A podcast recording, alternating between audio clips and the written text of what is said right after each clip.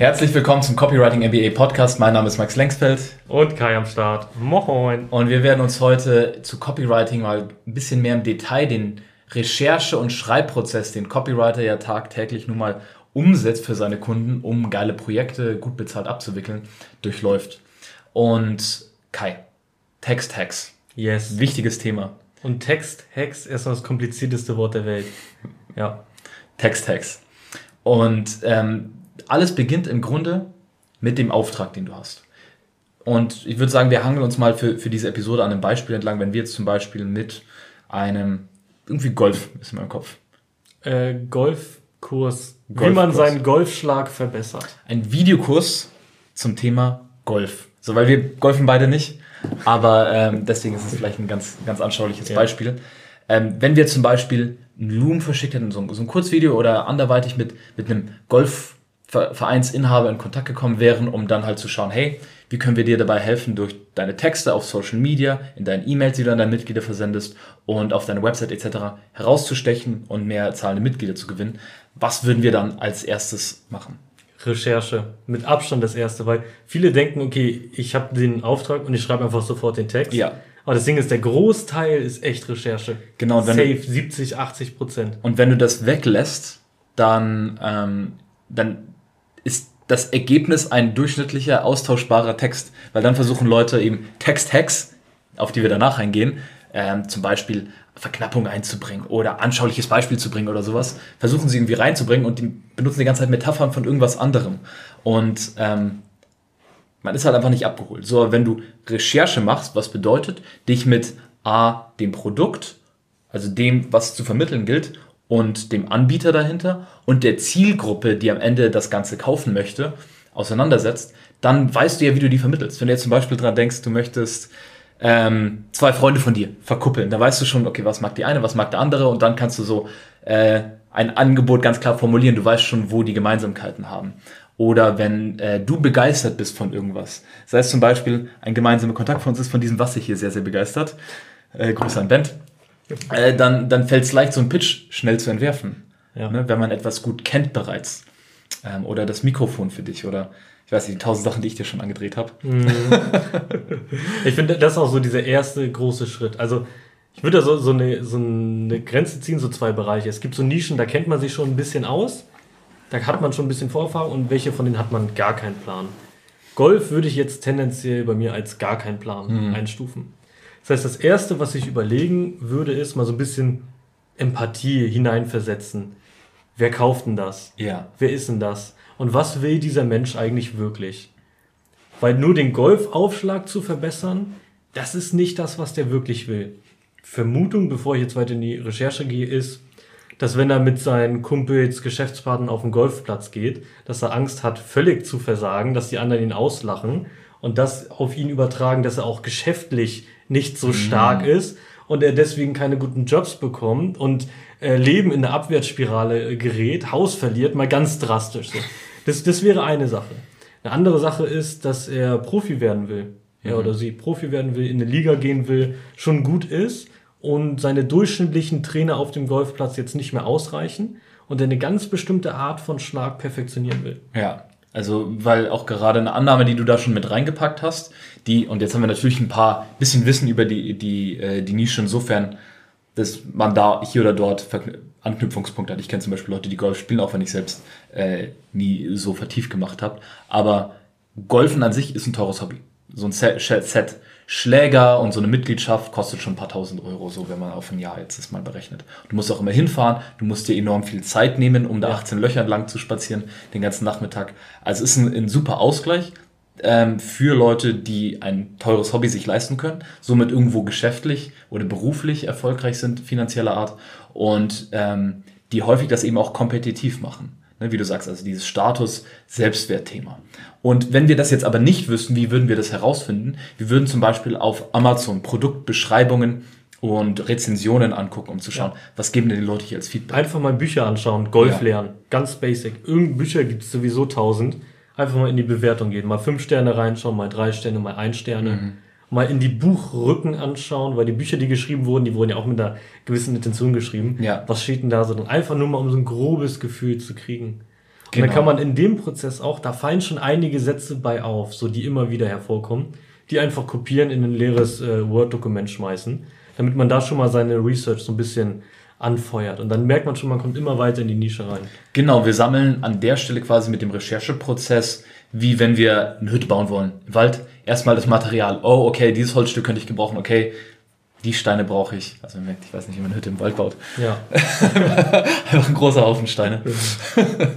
ähm, und dann macht man von dort aus weiter. YouTube könnte man auch zum Beispiel einfach mal Ja. anfangen. Wer macht denn diese Videos? Wer kommentiert auf diese Videos? Wie sehen die Angebote, die in den Produkt, äh, Videobeschreibungen verlinkt sind, aus? Ja, und da gibt's eigentlich schon alles. Also man kann auch noch weitergehen. Golfforen, keine Ahnung, ob es sie gibt, aber wette ich, gibt's sowieso. Bei Reddit ein Reddit. deutsches Golf gibt's bestimmt auch. Und was auch immer noch mega interessant ist, sind Testimonials lesen. Entweder hat der Anbieter, für den man das schon macht, schon Testimonials Referenzen oder es gibt vergleichbare. Weil wenn man die liest, anhört, sieht, dann steht da immer genau das drin, was die Leute wirklich wollen. Ja. Und diese Elemente kann man auch wieder für seinen Text verwenden. Und genauso wenig, um mal es kurz an der, an der Seite zu erwähnen, genauso wenig wie man ein großartiger Golfer sein muss, um ein Golfprodukt und einen Artikel, eine Website, einen Newsletter, was auch immer für eine golfliebhabende Zielgruppe zu schreiben, muss kein Golfer sein offensichtlich, musst du auch, sagen wir jetzt mal beim, beim Beispiel äh, Technologie und Software as a Service oder sowas, kein Programmierer sein, um so etwas gut anbieten zu können, sondern es geht letztlich darum, auch wenn es ein ganz spezifischer IT-Service für Server, Admin, Hosting wäre oder sowas, nur darum zu verstehen, wer kauft das am Ende und was sind deren Motivationen, was sind deren Probleme, wie lösen sie sie bisher mangelhaft und wie hilft dieses neue Angebot, diese neue Möglichkeit ihnen, diese Schwierigkeiten zu umgehen und ins gelobte Land des einfachere Alltag oder die Freunde mal richtig auf dem Golfplatz alt aussehen lassen. Ja. Hin. Und was, was ich gerne noch mache, ist spazieren gehen. Ich habe eine eigene WhatsApp-Gruppe mit mir und dann mache ich einfach eine Sprachnachricht, wo ich mir vorstelle, was denkt diese Person denn gerade, wenn sie das macht. Zum Beispiel beim Golfen würde ich so überlegen, okay, ich fahre nach der Arbeit hin oder vielleicht nehme ich mir einen kompletten Tag frei, ich treffe mich mit, mit, den, mit den Jungs, habe vielleicht schon Training gemacht, schon ein paar Jahre Erfahrung. Warum will ich den Kurs eigentlich wirklich buchen? So, was steht eigentlich wirklich dahinter? Dann einfach mal so die ganze Zeit Ideen sammeln, Ideen sammeln. Das ist halt so am Anfang ganz viel Futter, das man sammelt, was man dann später in den Text verwandelt und auch ganz viel wieder rausstreicht. Aber es geht halt darum, einfach mal so ein großes Bild zu haben. So wie wenn man Puzzle spielt, so dass man einfach mal dieses gesamte Ja. Bild sieht, dann den Rahmen legt und dann erst die einzelnen Teile. Die einzelnen Teile ist dann der Text, kommt halt ganz zum Schluss, muss halt erstmal das Bild sehen, das große Ganze. So, und dieser Rechercheprozess ist, ist fertig, wenn, wenn, wenn du für dich sagen kannst, wenn ich jetzt so einer Person gegenüber sitzen würde, dann würde ich verstehen, wie sie tickt und wie das Angebot ihr hilft. Ne? Und notfalls auch schriftlich, aber muss ja nicht alles, alles sofort sprachlich da sein. Aber wenn du das verstehst, dann bist du bereit, mit dem Text anzufangen. Und dann kommt es im ersten Schritt darauf an, hey, welches Format möchte ich denn jetzt erstellen? Ist es eine Website, ein Newsletter, Social Media Post, ähm, eine Werbeanzeige, ein Videoskript, eine Präsentation, eine Produktbeschreibung. Ne, da gibt es ja verschiedene Variationen.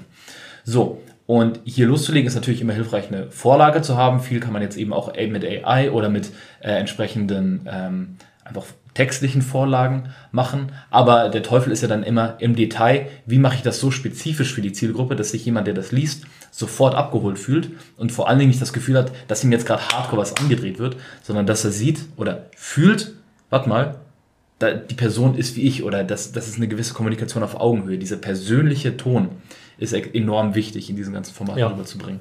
Und noch ein, ein großes Learning, was viele nicht einbauen, was aber sehr wichtig ist. Und das ist ganz spezifisch über das Problem der Zielgruppe zu sprechen. Also wirklich im Detail. Weil wenn man ganz genau das Problem von jemandem beschreiben kann, vertraut diese Person einem automatisch auch, dass man die Lösung hat. Das heißt, um jetzt beim Golfbeispiel zu bleiben, einfach mal eine Idee. Der, die Zielgruppe, einer von denen wird eingeladen zum Golfplatz und das erste, was ihm durch den Kopf geht, ist, okay, was ist, wenn ich hingehe und einfach zehn Schläge mehr brauche beim jeden Loch? Okay, soll ich nicht doch lieber absagen, doch lieber die Ausrede mit der, mit der Frau wieder nehmen und so weiter? Dass man da ganz spezifisch das Problem beschreibt. Weil wenn man mal das über sich selbst liest, so bei Copywritern, so ein spezifisches Problem, Retainer-Kunden zu gewinnen, so Ja. dann äh, wissen die Leute, okay, der weiß, wovon ich rede, der kennt mich und meine Situation, dann hat er auch die Lösung. Und, und eine, und eine knackige Sache, die das beschreibt, könnte zum Beispiel für Golf sein, schon wieder Birdie. Birdie ist jetzt eine Beschreibung, die, die genutzt wird. Und vielleicht Noch stimmt nie gehört. Noch nie gehört.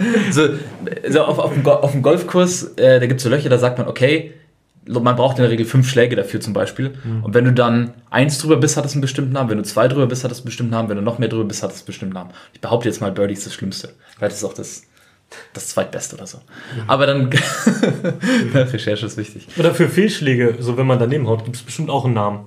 Ja, genau. Du sammelst mehr Birdies und spezifischer Name für Fehlschläge als echte, echte, wie heißt das, Einlocher, keine Ahnung. Tore. Tore. so, das sind halt und diese, diese spezifischen Begriffe, da gibt es auch KPIs in anderen Branchen und so weiter. Diese spezifischen Begriffe, die darf man auch streuen. Genau. Und wenn man das dann hat und, und weiß, wie es rangeht und auch diesen persönlichen Ton in allem mitbringt, dann ist die Peiser-Formel eine, die ich sehr gern nutze, die einfach so ein bisschen eine, eine Outline oder ein, ein Leitfaden dazu gibt, wie so eine Message im Grunde aufgebaut sein kann. Weil wenn man jetzt startet mit, dieser Golfkurs macht dich zum Golfprofi, hm, keine Ahnung, du weißt nicht, ob die Leute Profi werden wollen, du beginnst nicht mit einem Problem, weil häufig, bevor wir uns drüber nachdenken, dass wir irgendwas in unserem Leben ändern, ist es wichtig, dass eine, ein Problembewusstsein besteht. So kann auch der Schuh drückt einfach, okay, ich brauche eine größere Schuhgröße.